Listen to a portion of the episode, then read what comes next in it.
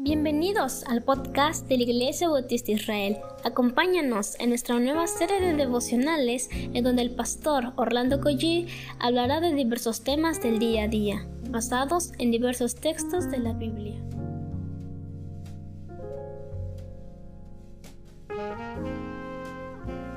Muy buenos días queridos hermanos, damos muchas gracias al Señor, estamos comenzando con, o mejor dicho, retomando el libro del profeta Isaías.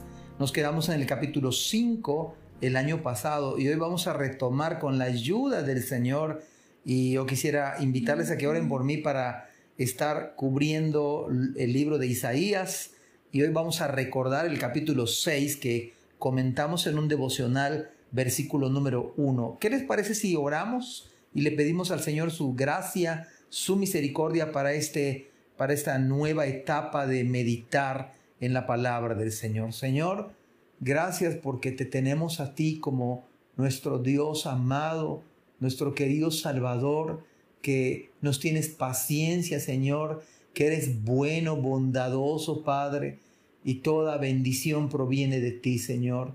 Venimos a ti una vez más para pedir que nos ayudes en esta nueva etapa de devocional. En el nombre de Jesús. Amén capítulo 6 del libro de Isaías, versículo 1. Soy el pastor Orlando Collí de la Iglesia Bautista Dios Fuerte y de la Iglesia Bautista Israel. Dice la palabra del Señor. Versículo 1. En el año que murió el rey Usías, vi yo al Señor sentado sobre un trono alto y sublime, y sus faldas llenaban el templo fue en el año 740 aproximadamente que murió este, este rey. Y parece que el profeta Isaías habla acerca de este evento para que jamás se pudiera borrar de su memoria este hecho impresionante. Pero trayendo a la memoria a Esteban, en el libro de los Hechos, capítulo 7, parece que algo similar que Isaías ve antes de ser llevado a la presencia del mismo Dios. Dice el capítulo 7, versículo 55, pero Esteban, lleno del Espíritu Santo, puesto los ojos en el cielo, vio la gloria de Dios y a Jesús que estaba a la diestra de Dios y dijo, he aquí, veo los cielos abiertos y al Hijo del Hombre que está a la diestra de Dios. Es la misma escena que vio el profeta, pero es muy importante qué es lo que vio. El título que da el profeta Isaías es Señor, sentado sobre un trono, como lo que Él es el rey, como lo que Él tiene autoridad, señorío, majestad, gloria, magnificencia, grandeza, poder, autoridad. Y creo que hoy más que nunca debemos estar conscientes de la gloria misma del Señor. A veces creo que se nos olvida. Somos bastante insatisfechos, olvidadizos. Se nos olvida la realidad de las cosas que son de arriba, creo que no nos damos cuenta con toda certeza de la realidad. No estamos conscientes, deberíamos estar, de lo que implica el trono de Dios y su reinado. Para el profeta Isaías fue tan grande lo que él vio que coloca esta fecha para que nunca en su vida se olvide jamás. Es muy difícil que usted y yo tengamos dicha experiencia en el día de hoy, pero un día vamos a ver a Dios cara a cara por la gracia de Cristo, por la gracia del Evangelio, por la gracia que ha sido derramada hacia nuestras vidas. Pero hoy vemos su gloria, por supuesto que la vemos a través de su santa palabra, pero un día le veremos cara a cara lo que vio el profeta Isaías.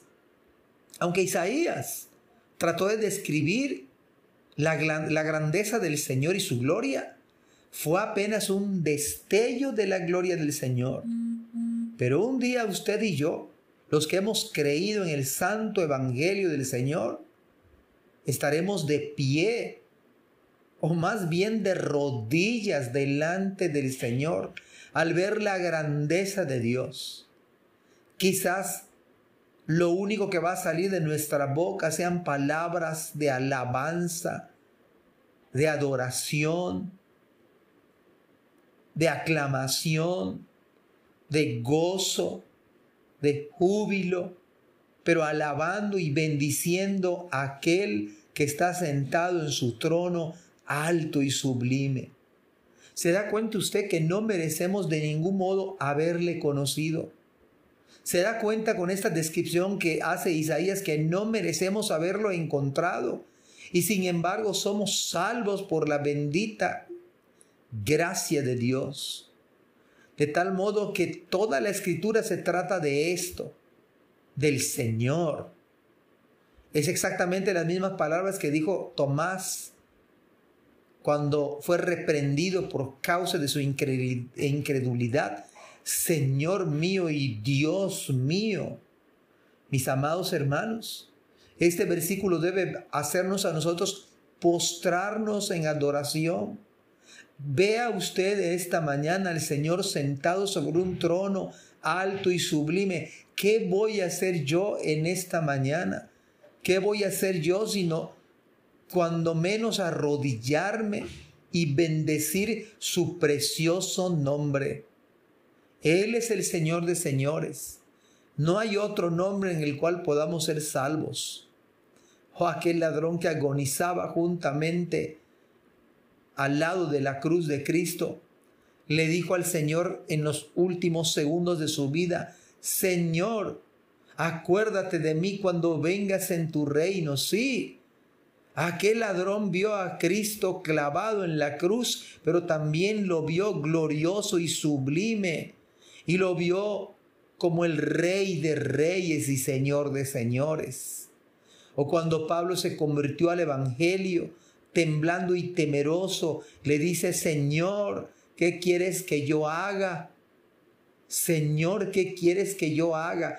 ¿Qué podemos más decirle a nosotros, a nuestro Dios, al verlo en su trono, Señor? Esto es lo que cada uno de nosotros debe hacer exactamente hoy delante de su presencia. Lo que tiene relevancia es la grandeza del Señor. Todo lo demás significa pequeñez. Que, que el Espíritu Santo haga esto en nuestras vidas en esta mañana y podamos decir como aquellos, Señor, ¿qué quieres que yo haga? Y maravillarnos y asombrarnos y arrodillarnos y alabar a aquel que vive por los siglos de los siglos. Que Dios les bendiga. Gracias por escuchar este podcast. Te invitamos a compartirlo y a seguirnos en nuestras redes sociales para que no te pierdas el contenido que tenemos preparado para ti. También nos puedes encontrar en nuestra página web www.ibismerida.org y contáctanos al correo ibismerida.gmail.com. Gracias por acompañarnos. Hasta la próxima.